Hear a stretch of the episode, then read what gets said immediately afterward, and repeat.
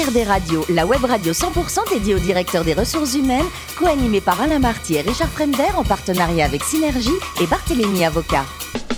Bonjour à toutes et à tous, bienvenue à bord de HRD Radio. Vous êtes 12 000 DRH et dirigeants d'entreprise abonnés à nos podcasts. On vous remercie d'être toujours plus nombreux à nous écouter. Chaque semaine, vous pouvez réagir sur les réseaux sociaux, notre compte Twitter, HRD Radio, tiré du bas, TV à mes côtés pour co-animer cette émission. Mehdi Kossanelaji, avocat associé chez Barthélemy Avocat et Richard Fremder, rédacteur en chef adjoint de HRD Radio. Bonjour à tous les deux. Bonjour, monsieur.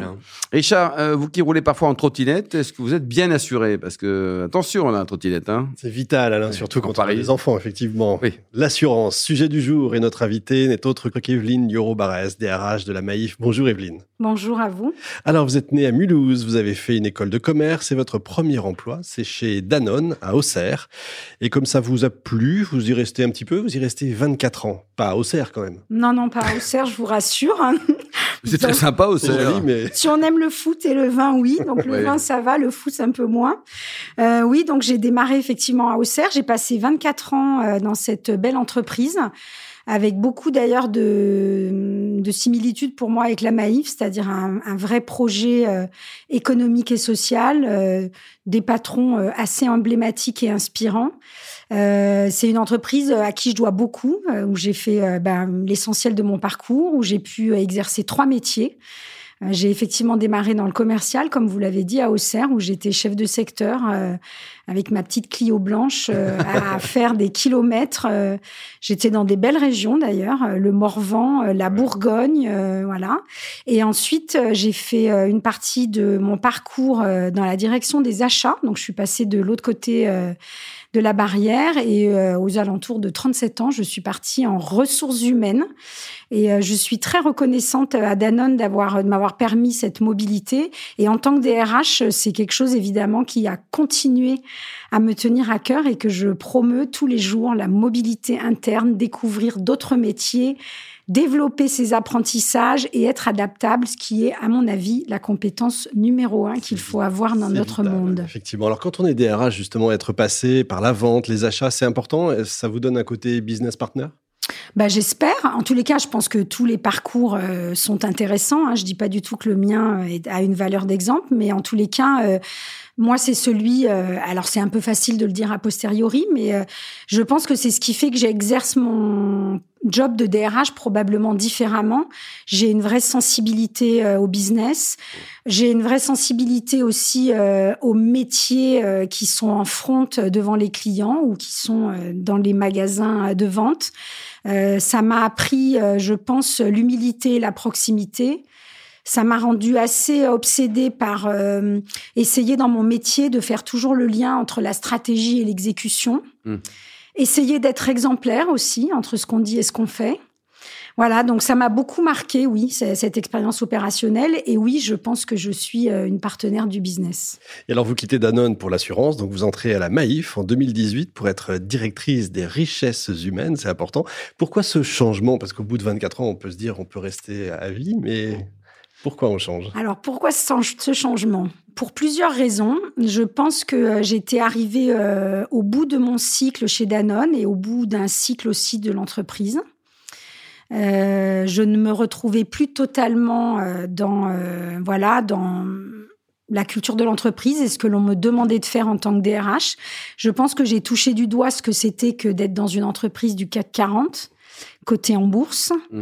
avec des enjeux euh, de productivité qui devenaient euh, de plus en plus euh, forts, de moins en moins tenables, et avec pour autant un vrai, je pense, une, une, vraie sincérité dans le fait de, de continuer à être dans l'engagement des salariés. Mais finalement, je passais une grande partie de mon temps à gérer des plans sociaux et à devoir accompagner les salariés. Donc, je ne m'y retrouvais plus totalement. Même si, euh, c'est sincère, j'ai une énorme gratitude pour cette entreprise et j'y ai rencontré des gens euh, hors du commun que je continue à voir et, euh, et pour ces dirigeants aussi que j'ai eu vraiment la grande chance de, de croiser. Donc je pense que c'est plus les limites d'un système que les limites des personnes. L'MBAIF, avec euh, cet excellent directeur général, en, chiffres, ça représente combien de collaborateurs, le, volume euh, annuel? Il y a 8000 salariés, euh, 3 milliards d'euros de chiffre d'affaires. un peu plus de 3 millions de foyers, de sociétaires. Voilà. Donc, une entreprise à taille humaine.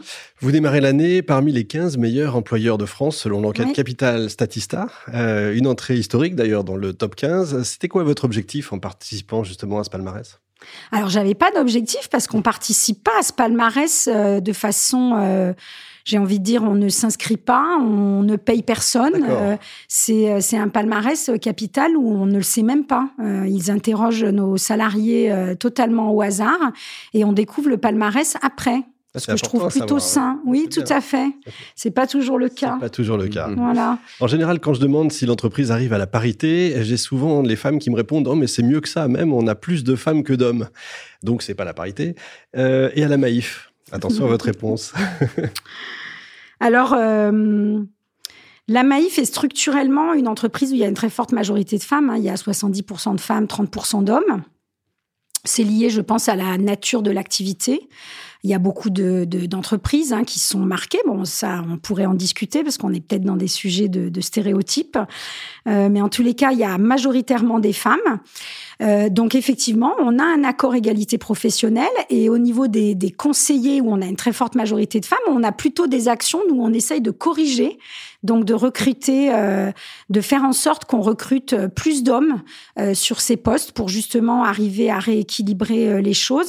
Mais après, je ne sais pas si je vais vous rassurer ou pas, on est confronté au même problème que toutes les autres entreprises, c'est que curieusement, quand on commence à accéder aux postes de cadre, et chez nous, euh, les postes de management intermédiaire et ensuite les postes de directeur, eh bien, la proportion s'inverse. Mmh. Même si au départ, il y a 7 femmes sur 10, il y en a plus que 4 sur 10. Euh, donc, on est comme tout le monde, on a un, beau plafond de verre. Le recrutement, justement, c'est un des grands enjeux que vous avez? Oui, tout à fait. On a un enjeu de, on a des enjeux de recrutement extrêmement forts. On recrute à peu près 800 personnes par an, principalement dans le réseau, mais pas que. Aussi les métiers de la data, les métiers de l'IA, les métiers de lead dev, l'actuariat aussi. Et euh, on a des enjeux de recrutement extrêmement forts. Euh, je suis pas confrontée à des problématiques de pénurie de ressources parce qu'on est, je pense, une entreprise euh, attractive. mais pour autant, on a un, un, très très fort taux de recrutement chaque année. Donc c'est un enjeu majeur pour nous. Le nouveau campus que vous ouvrez à Aix-en-Provence, c'est une étape importante? Oui, alors c'est dans la continuité de ce qu'on a euh, déjà fait, hein, parce que c'est le troisième campus CQP qu'on a ouvert à la Maïf.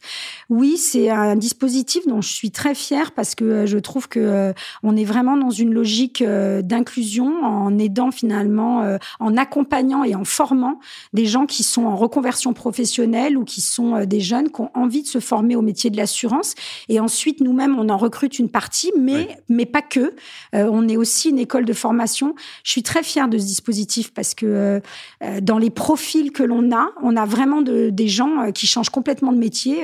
J'ai en tête un pompier, une femme qui était. Le pompier est devenu quoi alors? Eh ben, il est devenu conseiller en clientèle à la Maïf. C'est un les feux, quoi. bah non, non, il fait, un autre métier, voilà. Avec provence c'est embêtant, quoi. C'est vrai qu'il Man, en ah, fait. il paraît que vous avez une question fétiche que vous posez à chaque fois. Qu'est-ce qu'on dit de vous, spontanément? Euh, qu'est-ce qu'on dit de moi spontanément Que je suis euh, authentique et proche? Ce qui est vrai. A priori, oui. Vous avez une autre question Bien sûr. le droit social. Mais là, c'était euh, beaucoup plus personnel. Vous êtes devenu une entreprise à mission en 2020 Oui. Juste avec le Covid. Mais j'imagine que vous avez préparé ça bien longtemps en avance. C'est quoi les grandes étapes que vous pourriez donner pour encourager d'autres structures à devenir entreprise à mission? Alors, en tous les cas, pour ce qui concerne la Maïf, je dirais que les grandes étapes, c'est juste les étapes de son histoire. Euh, on est effectivement devenu entreprise à mission en juillet 2020, mais c'était finalement plus euh, enfin, les fruits d'un processus presque culturel, mmh. parce que je pense que euh, euh nativement, euh, on portait déjà euh, beaucoup de racines euh, liées à entreprise à mission, un peu comme Danone d'ailleurs, si je fais encore un autre parallèle avec l'entreprise dans laquelle je travaillais. Donc finalement, ça a plus été un aboutissement pour nous que euh, une première étape. Après, il n'en reste pas moins que de devenir entreprise à mission, euh, euh, bah, ça nous rend, j'ai envie de dire, comptable d'un certain nombre de choses, beaucoup plus qu'avant. Donc ça, je pense que c'est extrêmement important pour nous et je, je, fais le lien avec ce que je vous ai dit tout à l'heure aussi. Je trouve que démontrer de façon concrète ce que l'on fait, que l'on puisse même être contrôlé par rapport à ça, je, je trouve que c'est normal et je pense même que c'est très important. voilà, donc qu'est-ce que je conseillerais aux autres entreprises? Bah Surtout de le faire si on y croit vraiment. Mmh. Hein, et d'éviter euh, le social washing à travers entreprises à mission. Ça existe Et euh, ça existe, oui, je pense que ça existe. Quelques noms peut-être de sociétés. non, non. Mélie alors, j'ai été étonné parce que vous avez mis en place un système, euh, j'allais dire, de retour d'expérience, d'écoute pour les salariés. Oui. Et a priori, il fonctionne bien. Mais comment ça fonctionne réellement? Il y, a, il y, a, un taux de satisfaction, il y a une notation Oui.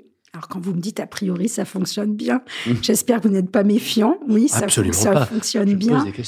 Euh, on l'a déployé depuis deux ans.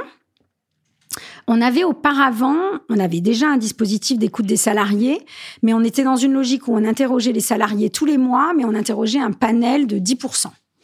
Euh, et on voyait bien qu'on avait une érosion euh, du taux de participation et on a évidemment essayé de, de creuser pour, pourquoi. Et une des raisons principales, c'était que cet outil était plutôt perçu finalement comme un outil euh, d'écoute du climat social pour la direction, comme ah une espèce de vaste tour de contrôle, et pas forcément comme un outil de pilotage pour les managers de l'engagement de leur équipe et finalement de leur dynamique collective. Donc on a on a fait un appel d'offres.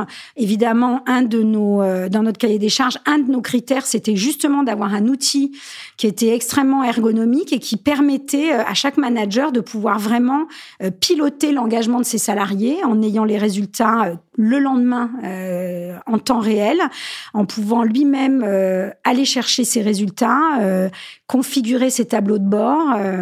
et depuis, donc là, on le fait maintenant tous les trimestres. On interroge les 8000 tous les trimestres et on a un taux de réponse de 70%, qui est pour moi finalement euh, le meilleur indicateur du fait que ce, baromètre a pris. Et au-delà de ça, je pense que... Euh, alors, il faut aussi le mesurer dans le temps, hein, parce que le risque de ces baromètres, euh, ça rejoint ce que j'ai dit tout à l'heure, faire ce qu'on dit et dire ce qu'on fait, c'est qu'un baromètre qui n'est pas suivi d'action pour les collaborateurs, au bout d'un moment, ils ne répondent plus. Oui, parce que ça ne sert à pas grand-chose aussi. Ça ne sert pas à grand-chose. Voilà, un dossier de plus où euh, ils comprennent plus pourquoi ils le font. Donc euh, l'enjeu euh, vraiment majeur pour moi, maintenant que tous les sites ont été déployés, c'est qu'on continue à accompagner, nous, les managers et les collaborateurs, autour de l'animation du dispositif et surtout l'animation des plans d'action. Aujourd'hui, quand les managers reçoivent les résultats, on les a accompagnés pour réunir leur collectif, partager les résultats en collectif de travail, partager les verbatims et définir ensemble les actions qu'on peut mener pour euh, améliorer les résultats. Evelyne, le télétravail, vous adorez, non? Oui, j'adore ça. Oui, et vos collaborateurs aussi, vous le pratiquez beaucoup? On en est où? Alors, euh, alors je, vous dis sincèrement, j'ai répondu sincèrement. Je, trouve que le télétravail, euh, c'est euh, et je le disais avant Covid, euh, je, je, trouve que euh, c'est une euh, modalité de travail, bah voilà, que je trouve pertinente. Je trouve qu'elle a le mérite de permettre de concilier à la fois performance et épanouissement. J'en étais convaincue avant, mais la crise sanitaire n'a fait que me le démontrer. Euh, nos salariés ont été tous en télétravail pendant la crise sanitaire et euh, on n'a rien cédé sur la performance de l'entreprise. Bien au mmh. contraire, on a eu des résultats exceptionnels. Euh, moi, je pense que le télétravail, c'est euh, le symbole même de euh, donner la confiance a priori. C'est-à-dire qu'on ne voit pas, effectivement, on doit quitter la culture du présentéisme, on ne voit pas ce que fait le salarié. Euh, mais je pense que le, salarié, il se sent finalement... Responsable, on lui fait confiance. exactement, on lui fait confiance et il a envie d'être digne de cette confiance. Donc les salariés, ils bossent quand ils travaillent à distance. Aujourd'hui, on a 70% de nos salariés qui ont des avenants télétravail. Je parle du télétravail normal, hein, pas de crise. Et on a 60 60% de ces salariés qui ont des forfaits euh, de télétravail de deux jours par semaine et 17% jusqu'à trois jours par semaine. Donc vous voyez, on y est allé franchement euh, sans peur. Evelyne, le, plus haut métier du monde, c'est DRH ou propriétaire d'une galerie d'art? Oui, c'est... Euh, alors, alors, écoutez, en tous les cas... c'est dur. Oui, c'est dur. Alors oui, il y a un petit côté euh, forcément idéaliste. Ça, aurait été mon rêve d'être, de tenir une galerie d'art ou d'animer un tiers-lieu culturel. Euh, alors, je ne le. Alors, il n'est pas trop tard. Non, il n'est pas trop ah, tard, mais je, l'exprime à travers. Je, vais dans des galeries d'art, je vais dans des musées, je vais voir des expos et je vais dans des tiers-lieux culturels. Donc, je trouve une autre façon de, l'exprimer. Et, euh, et je pense que, comme tous les métiers, il y a des choses bien, il y a des choses moins bien. Je je, me berce pas d'illusions et encore moins quand on est DRH. Le métier de DRH, c'est un beau métier, c'est un métier euh, qui est beau, enfin en tous les cas pour moi parce qu'il me permet, je pense, d'être euh, aligné par rapport à mes valeurs et à ce que j'ai envie de faire.